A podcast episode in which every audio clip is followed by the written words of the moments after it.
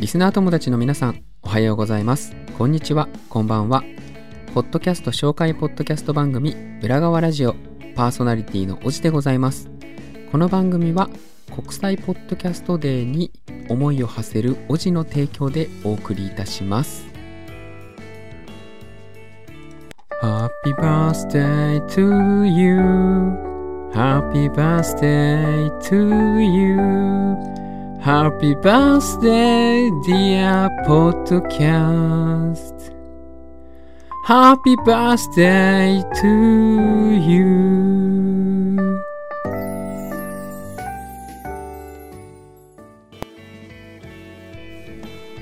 はい、あの、いきなりお耳汚しを失礼いたいたしました。あの、今回の配信はですね、いつもの配信と違ってですね、先ほど冒頭に申した通り、国際ポッドキャストデーに合わせた企画に便乗した配信となっております。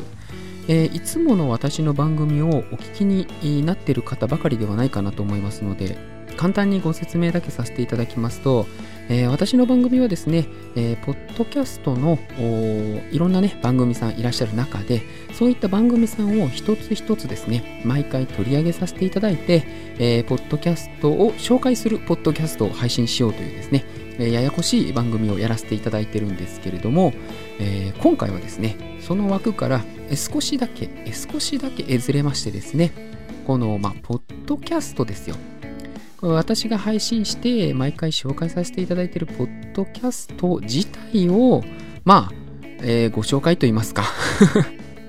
紹介するところがどこにあるのかっていうことなんですけれども。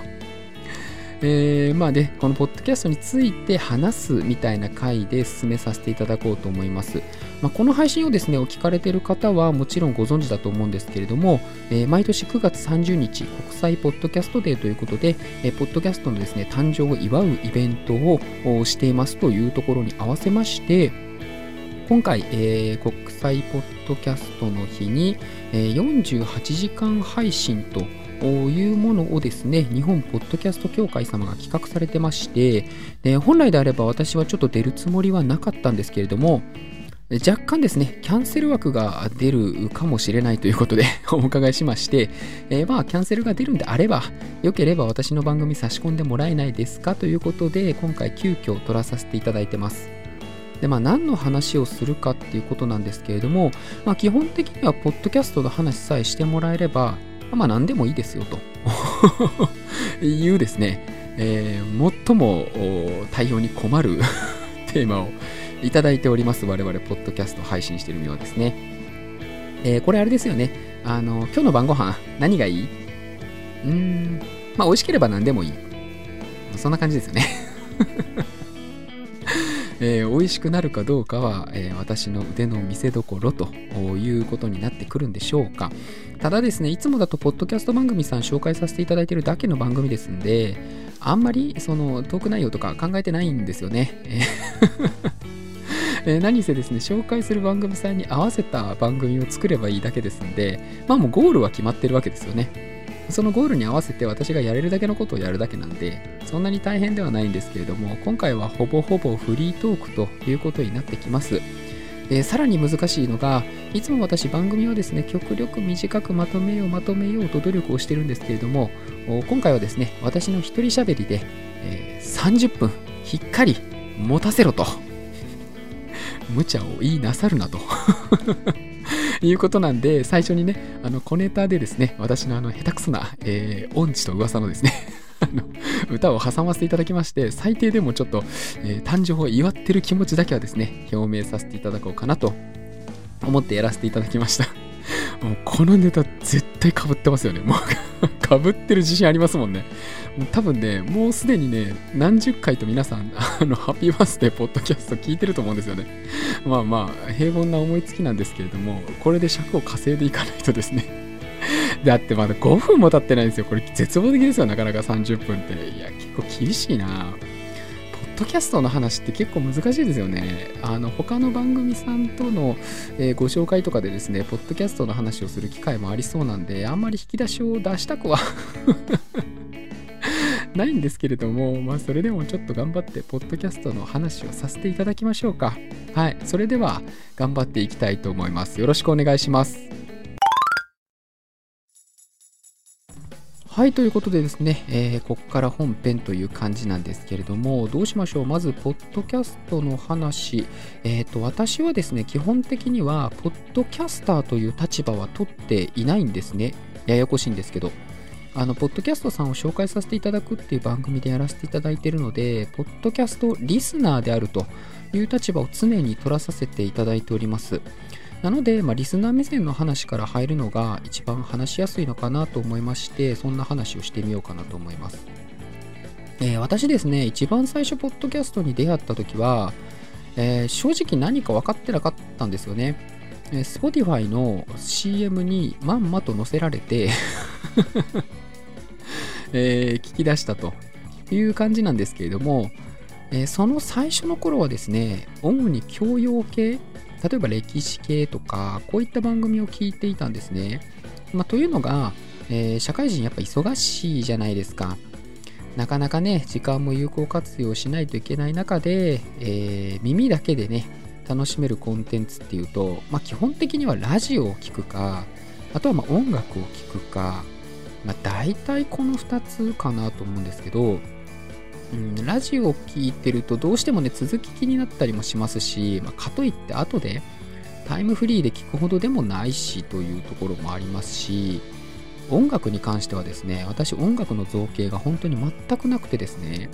あの自分が例えば20代ぐらいの頃に聞いてた番組を未だに番組というか音楽をですね未だにずっとヘビーローテーションしてると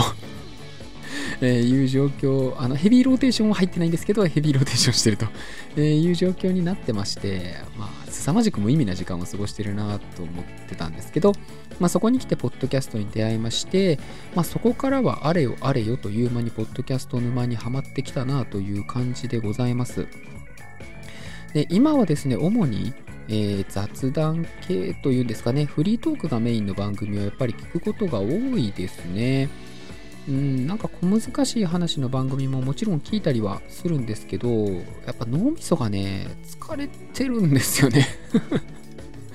なんであんまり頭を使い続けるとですね、やっぱ仕事のパフォーマンスが落ちるので、まあ言い方悪いですけど、ちょっと頭を使わないでも済むようなですね、雑談系の番組を主に摂取してます。番組をですね、どういうふうに選んでいるか、自分が好きな番組をどうやって調べているかっていうと、そうですね、やっぱりね、第一印象って大事ですよね。ポッドキャストに限らず、昔で言ったらそのジャケ買いみたいな、あのー、私ね、ハードカバーの本を一時期凄まじく読み漁ってる頃がはある、えー、若い頃ありまして、給料日になると本屋さんにそのまま行って、ハードカバーの本を4、5冊？それこそ表紙買いみたいなことをしてでそこからまあ読むっていうことを習慣にしてたんでまずはねやっぱりこのカバーアートっていうものであるとかあとはまあ Twitter のアイコンとかですね。こういったものから入っていくことが多いですね、まあ、正直ポッドキャストっていうものは音声のメディアですのでカバーアートとかで何て言うんでしょうね判断できる ことではあ決してないのはもちろん重々分かってるんですけれども、やっぱりね、まあ、ポッドキャストさん、すごい量あるじゃないですか。でそんな中で、ふるいにかけるってなった時に、目からの情報にある程度引っ張られてしまうのは、まあ、人間の差がなのかなと。面接でね、ルッキズムが叫ばれる昨今でございますけれども、えー、言い方ちょっとあれなんですけど、イケメンと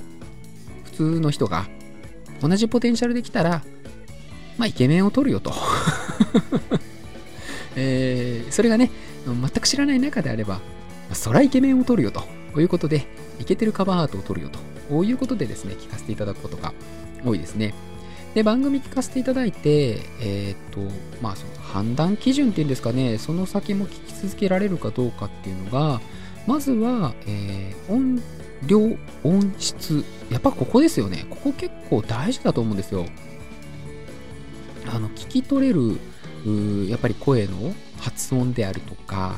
えー、いうものとあとは音質ですよねあの雑音とか、えー、音飛び音切れえー、機械音、こういったものが入ってると、やっぱりちょっとね、不快指数ざざっと上がっちゃうんで、こういったものが入ってる番組は、ちょっと上調っていうんですかね。私、あの、常に聞く、あの頻繁に聞く番組のことを上調番組って勝手に言ってるんですけど、全然流行らないですけどね。全く流行んないですけど、いや、まあ、そんなに悪い表現じゃないと思うんですけどね。うん、あんまでも使ってくれた人見たことないですけど。このですね、上調番組に入るかどうかっていうのは、やっぱり音質って面は、これ外せないですね。うん、まあ、最初の頃、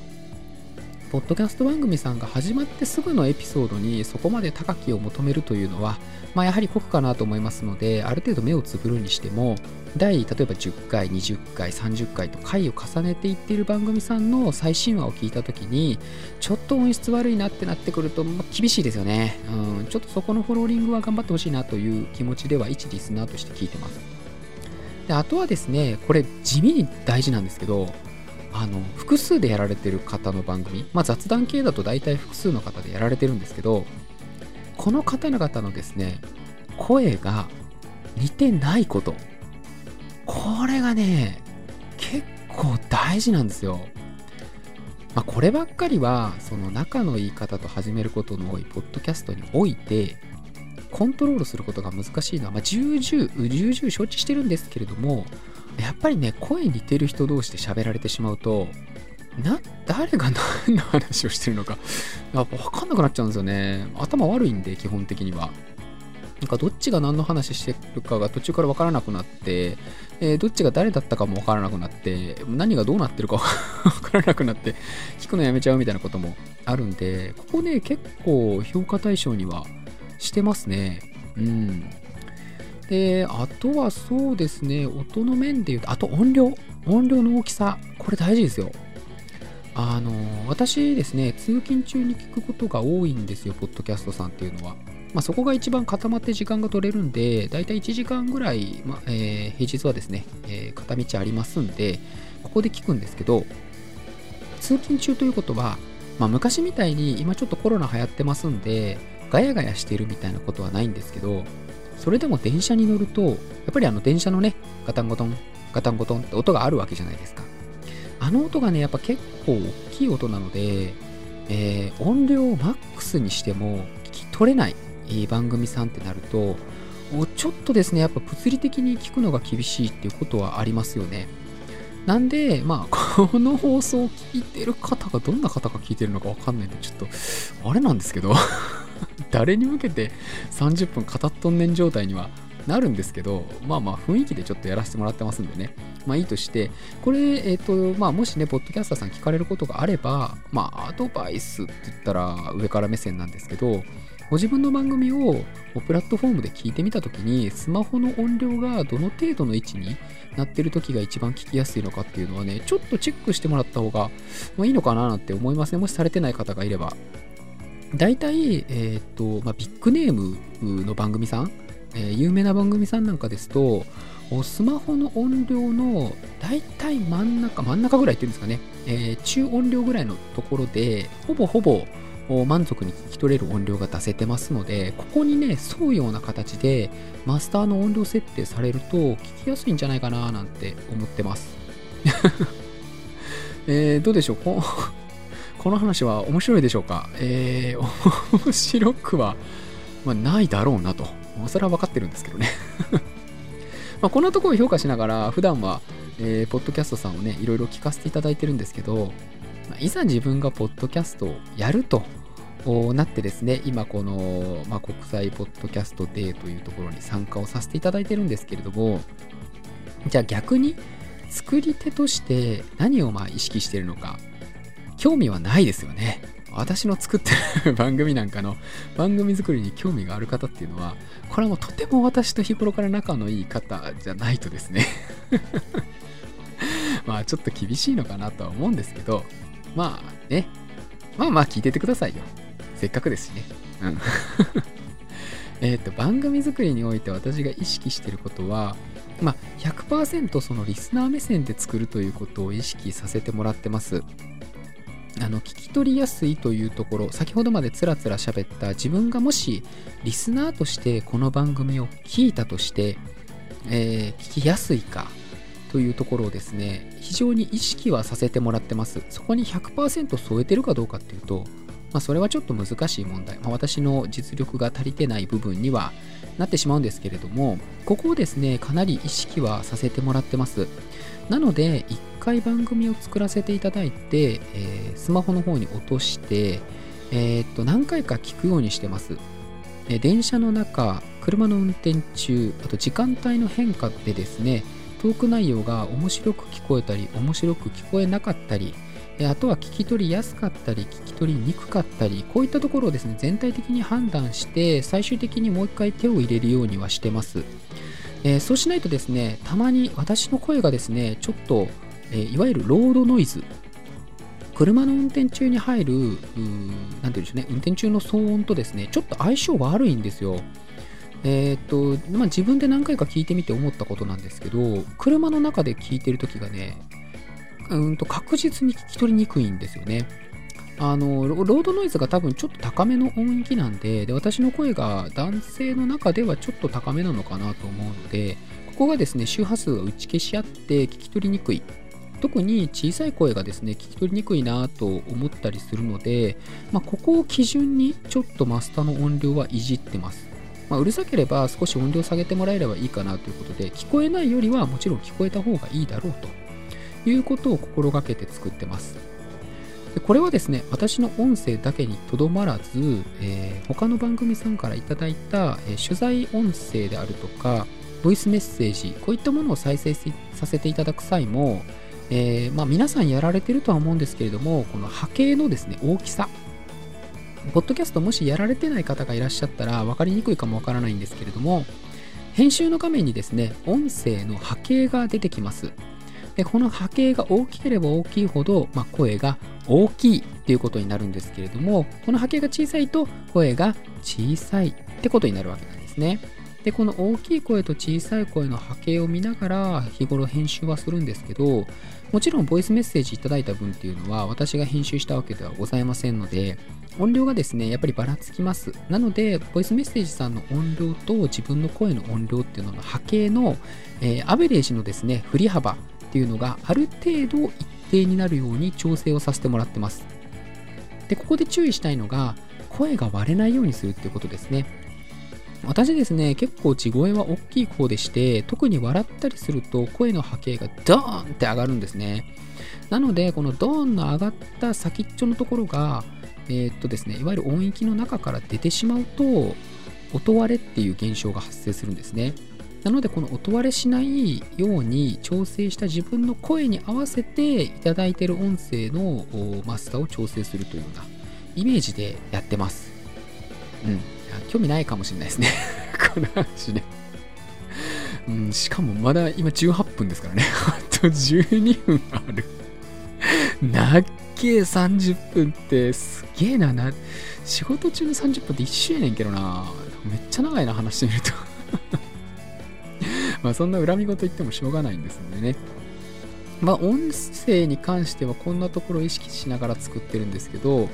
えお次はですね、番組の長さ。これですね、えー、冒頭にも少し話したんですけれども、今回はま30分でも決められてますんで、極力30分で収まるように、一人喋りで30分って結構長いんですけどね、まあ、頑張ってるんですけど、普段の番組は、できることなら25分ぐらい。25分から30分ぐらいを目指して作ってます。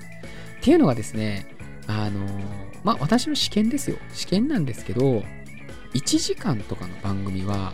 集中力多分最後まで持たないんですよね。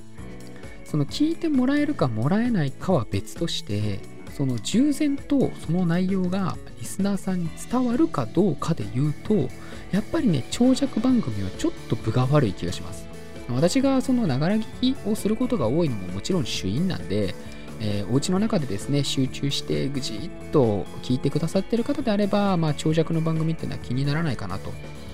思うんですけれども、えー、私の中でこう話の展開が追えなくなるラインっていうのがだいたいやっぱ50分超えてくるとちょっとね話が追えなくなってくることが多いんででまあポッドキャストさんを紹介するってコンセプトですから話の内容をですね、えー、迷子になられてしまうと紹介した意味がないので極力コンパクトにまとめるように努めてはいます。でただですね、まあ、あのこればっかりにこだわっていても仕方ないので、どうしても長くなってしまう時はあるんですけれども、これ出す時はやっぱ怖いですね。うん、まあ長い番組は聞かないなんていう方も一定数いらっしゃるみたいなんで、いきなりね、40分ドンみたいなことになってくると、ちょっとね、リスナー離れみたいなことも気にはなってきますよね。であとはそうですね、作り方でこだわってるところ、あと何があるかなでも長さと音質、音量、まあこの辺りがいけてれば、あとはトークの内容と、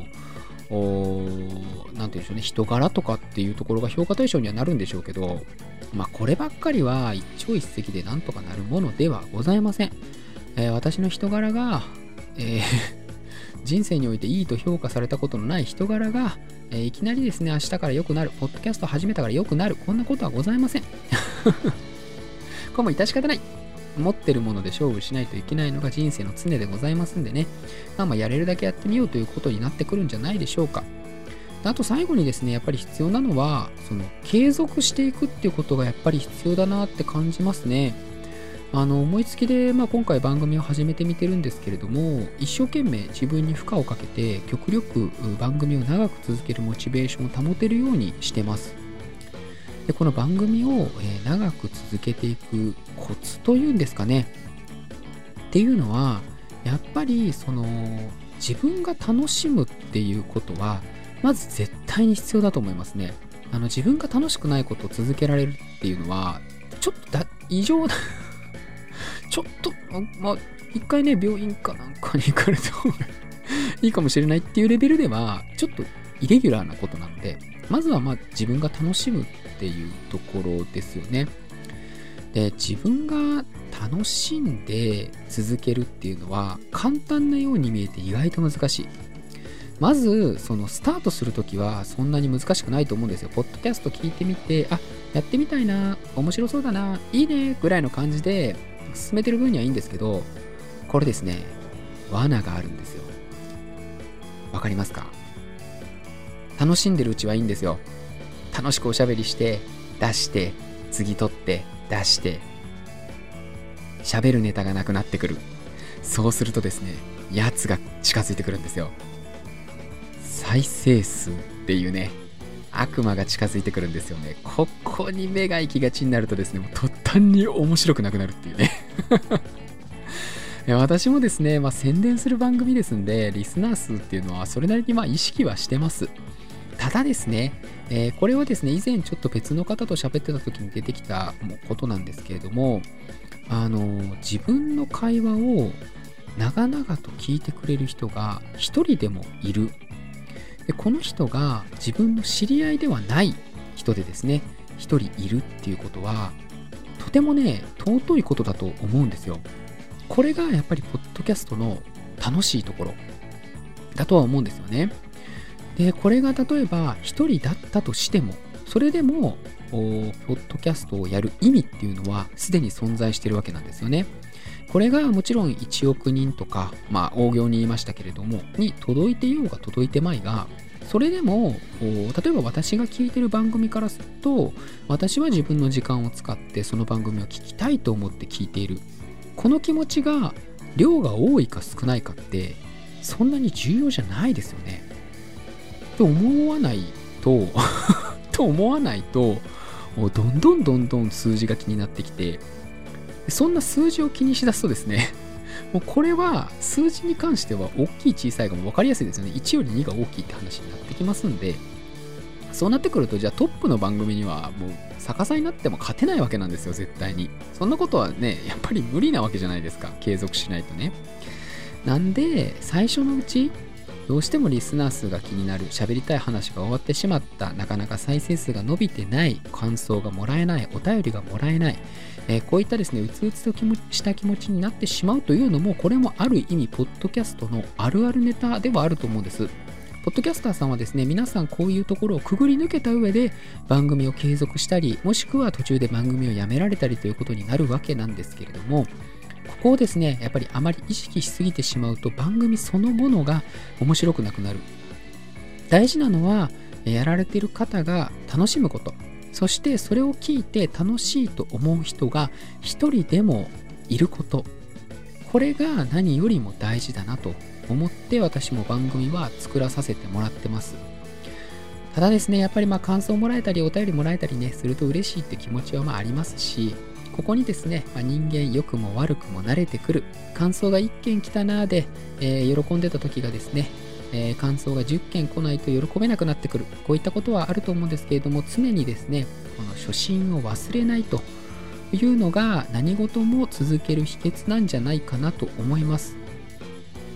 つらつらとですねポッドキャストについて頑張って喋ってみましたけれどもそろそろいい時間かなという感じにはなってきました。えー、このポッドキャストという文化がですね今日本において発展してきているというのは一リスナーとしてとても嬉しいなと思います。まあ、その背景にはですね、えー、いろんな要素があるとは思うんですけれども、一つはですね、こう、もともとは YouTube などがですね、発端になって、いわゆるその配信型のコンテンツというものが普及していったというのが、まあ一つあるとは思うんですけれども、もう一つはですね、YouTube が見れるほど暇がないというですね、切実なバックヤードがあるのかなと思います。YouTube って目で見ないと面白くないじゃないですか。でなんかプレミアム的なのに入らないとバックグラウンド再生できなかったりとかですね、ちょっと若干ね、あのお金の香りがプンプンするような コンテンツですんで、これはまあ致し方ないんですけれども、例えば車の運転中なんか、まあ、YouTube 見てたりして危ないですからね なので皆さんラジオを聴くわけなんですけれども、この目で見ずに耳だけで摂取できるというコンテンツ手軽さとしてポッドキャストっていうのが今皆さんに愛されて、えー、発展してきてるんじゃないかなと思ってます。なので、えーと、メインのターゲット層っていうのが比較的その上の世代になってくるのはこの辺の背景があるのかななんて思ってます。私もこのど真ん中世代でやらせていただいてますんで気持ちはとってもわかります。でですね、まあ、こういった、ま需要にのっとって、こうして、まあ、日本でもですね、国際ポッドキャストこの日ということでですね、えイベントが開催されるようになってきているというのは、えとてもいいことだなと思いますし、今後もポッドキャストがやっぱり続いていくためには、まあ、私もリスナーとして、またですね、ポッドキャストを作るものとして頑張っていかないといけないなと思いますし、もし万が一、万が一ですね、この放送をお聞きいただいている方がいらっしゃるとすれば、あなたもきっとこのポッドキャスト文化を支えている一員なんだなと思います。一人一人がですね、やっぱり理想のポッドキャスト文化というものを追い求めていって、えー、より良いポッドキャストというものを日々見つけていく。この活動が、ポッドキャスト文化がどういう未来に結びつくのかっていうものに直結してくると思います。あまりですね、私たちリスナーサイドがですね、何も考えずにいてしまうと、最終的にはお金っていうね、あの着地点に行ってしまいがちになると思います。これはしょうがないですね。何でもかんでも社会的に言うのは、まあお金で回っておりますので致し方ないことではあるんですけれども、こうお金に縛られない楽しみ方として、ポッドキャストという文化が、長くですね、続いていくように、祈っておりますし、で今回ね、まあ、ポッドキャスト生まれておめでとうということで、頑張って30分撮らさせていただきました。